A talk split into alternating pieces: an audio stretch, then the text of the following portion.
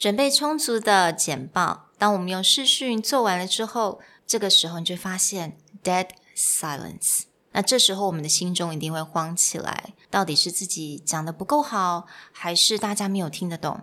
那在这两集的 podcast 会让我跟 Nick 来帮助大家来解析到底为什么会冷场，要如何避免，那要如何的补救，来提升听众的参与度。Hello，欢迎来到 Executive Plus 主管双语沟通力的 Podcast。我们希望带给大家最实用的沟通工具，包括了成功人士对全球市场的分享、职场英语的技能、跨文化沟通技巧与其他能帮助您成为出色领导者的工具。Hi, I'm Sherry, founder of Executive Plus. As a language trainer and certified coach, I've trained hundreds of managers from Fortune 500 companies such as Dior, Google, Deloitte, and Yahoo. And I'm Nick, Director of Communication Strategy at Presentality. I've helped startups raise millions of US dollars in funding and train the executives of publicly listed companies to present on the global stage. Welcome to the Executive Plus podcast, where you can take your communication and language skills from good to great.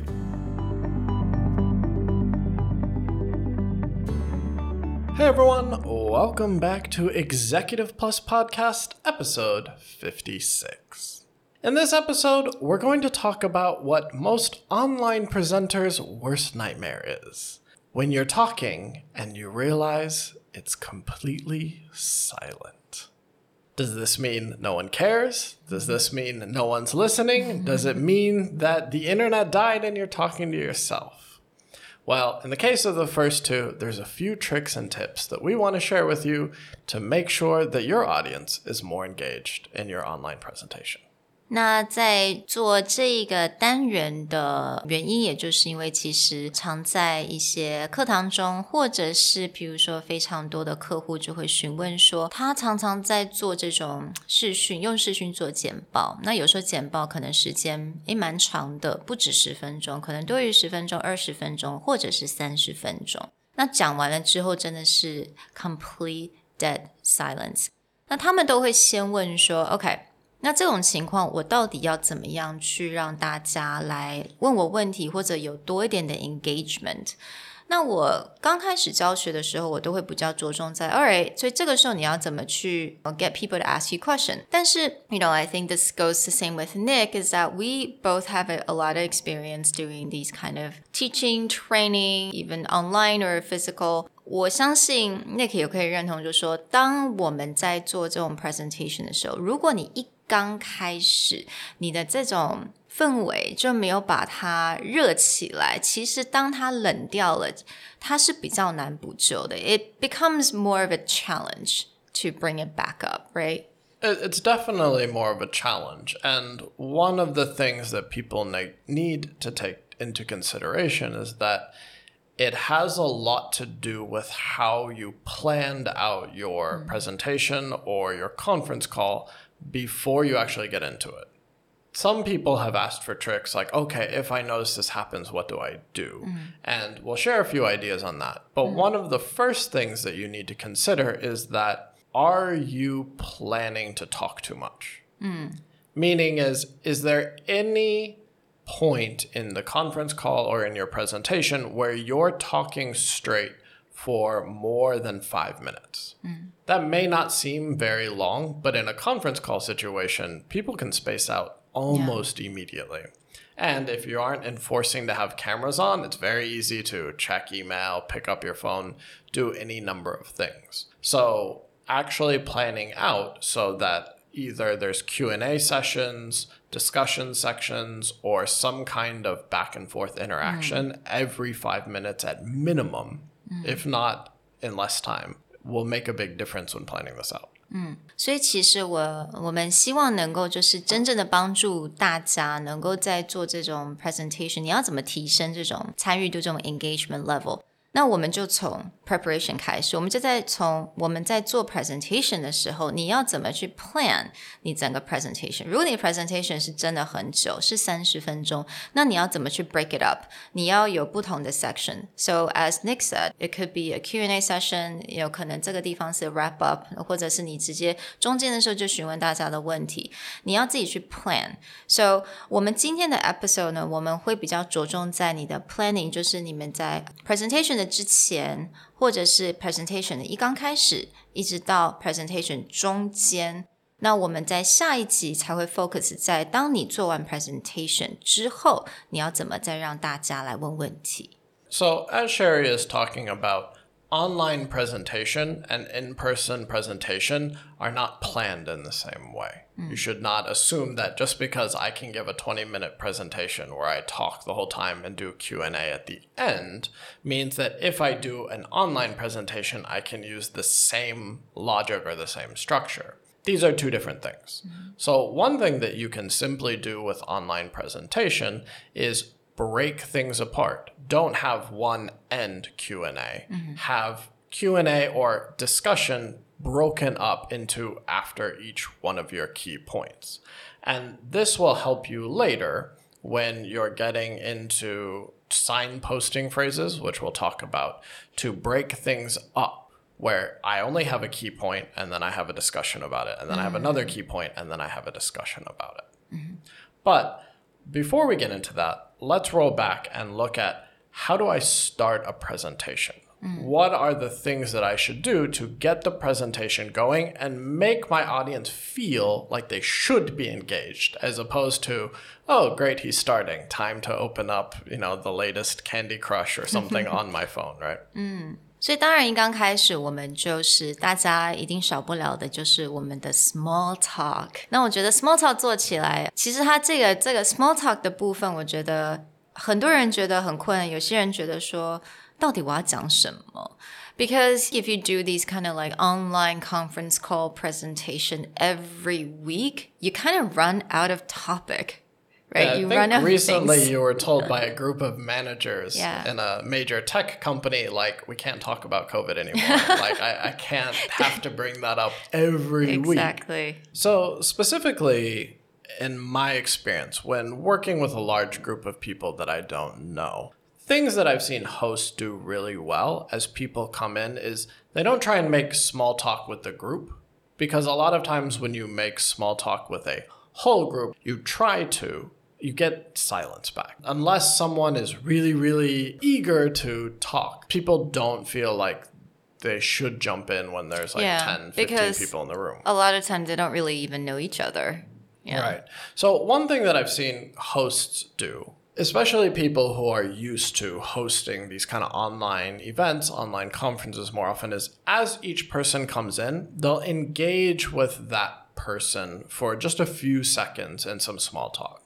So if someone joins in the room, they turn on the camera, the host will be like, oh, hey, Sherry, thanks for joining us. Um, where are you joining us from? Or, you know, what time is it there in the place that you're joining us? How's your day? And they'll engage person by person. And then that person will usually respond. It'll go for a few seconds. If an interesting topic comes out of it, great, they'll follow that.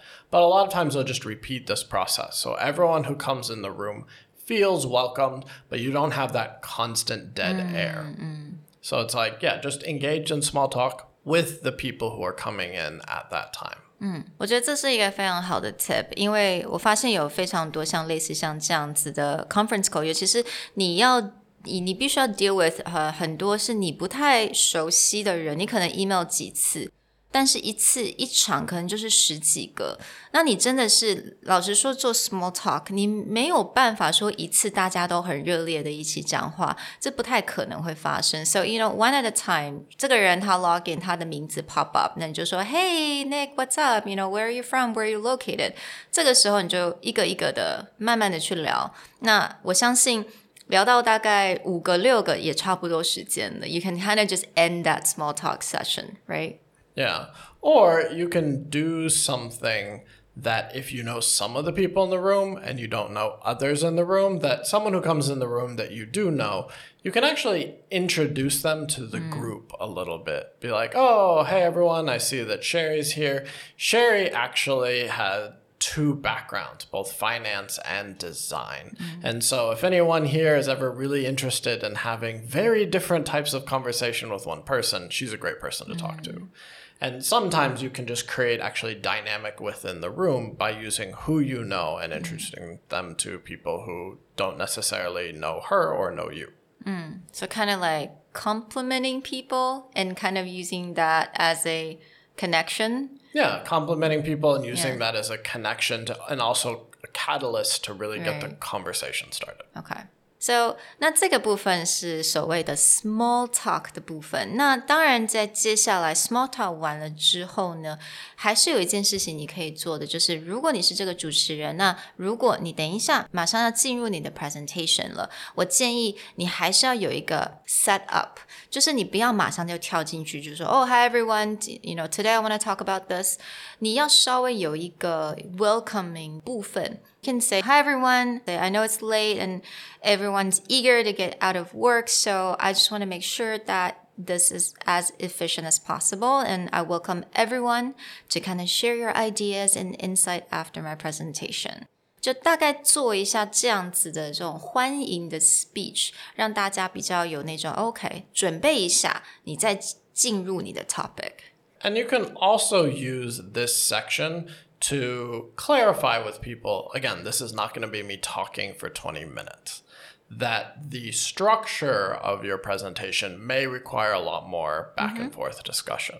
So it's like, I want to make this as efficient as possible. I welcome everyone to share any ideas or insights. In mm-hmm. fact, after I make a few key points, I want to have a little bit back and forth before I jump into the next thing. So I'm not the only one talking the whole time. Mm.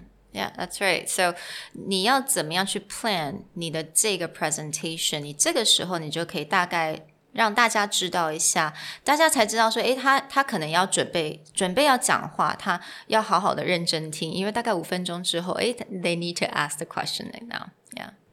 All right. So if you've set this up well, again, you've made it clear that there's going to be back and forth, there's going to be discussion, mm-hmm. and ideally you've restructured your presentation so you don't talk the whole time. Mm-hmm. Then you can get into something that we've talked about in a previous episode, episode 25, but signposting phrases, mm-hmm. which means if I have hit my first key point inside the presentation, how do I highlight that and how do I get people back engaged with my discussion? Signposting phrases 是真的是非常非常的重要。Even though I think I joined this clubhouse discussion once, it was like a pitch for investors. And 这很多 clubhouse 这种 pitching 的这种呃、practice room，它通常都是只有叫你讲三分钟。I think I remember correctly, it was only like a three minute. 就算在这个三分钟里面，这些很多人都会建议说，你如果要做这个 pitch，三分钟你还是要用到 signposting phrases，因为大家的 attention span 是非常短的。有些人听一听，大概不到一分钟，他的他就会思他的思绪就会往别的地方去了。所以 signposting phrases 它的用处是 让大家的 attention 能够回来，你要把他们抓回来。So things like, for example, you can use a lot of verbs like stress or draw your attention to, emphasize or focus on. 类似像这样子的动词，所以句子可以是 I like to stress the following key features of our products。类似像这样子，能够让大家听到说，诶，重点来了，等一下就是我必须要记下来的地方。 Another technique that you can use is by using what at the beginning of the sentence. Mm. So the same verbs, but rephrasing it to say something like, what we need to focus on is, or what's extremely important is. What we should do is talk about this thing. But that what and then your verb also outlines like the key discussion points. 因为我觉得用 what 当一个句子的开头，它其实是很快速的，能够让大家很清楚的知道你等一下要说什么。 right? It's some kind of I don't know what why this is this way. There's some kind of magic thing about starting your sentence with what. Well, anytime that you start a sentence that feels like a question, starting with what or why, because questions are things people are used to answering, they ah. immediately perk up. Mm-hmm. Which actually brings into our next technique of using rhetorical questions. Mm-hmm. Questions that you don't necessarily expect an answer to, but you're using that same brain trick. By asking a rhetorical question, it gets people to perk up because mm-hmm. they're ready for an answer or they're ready for some kind of information. So, a rhetorical question may sound something like, Just how important is this? Or, What are the solutions to these issues? 所以这些问题的时候，当然 rhetorical question 就是你其实不需要自己 去回答，就是让观众去思考的这些问题。当他们在思考的时候，你就会开始讲了这个这些 answers 这些重要的答案。So 我们今天所讲到了，也就是当你在做这种 conference call presentation 之前的准备，你要怎么去 section 你的 presentation？那你的 small talk。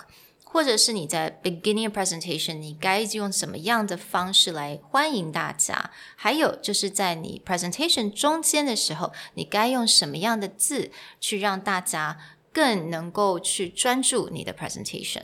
In the next part of this two part series, we're going to look at how to close out your presentation and handle the Q&A section more effectively to keep people engaged. We'll talk to you guys next time. Bye。 Bye. 如果你喜欢我们的 podcast，欢迎来追踪我们的主管英文 Executive Plus 的 Facebook。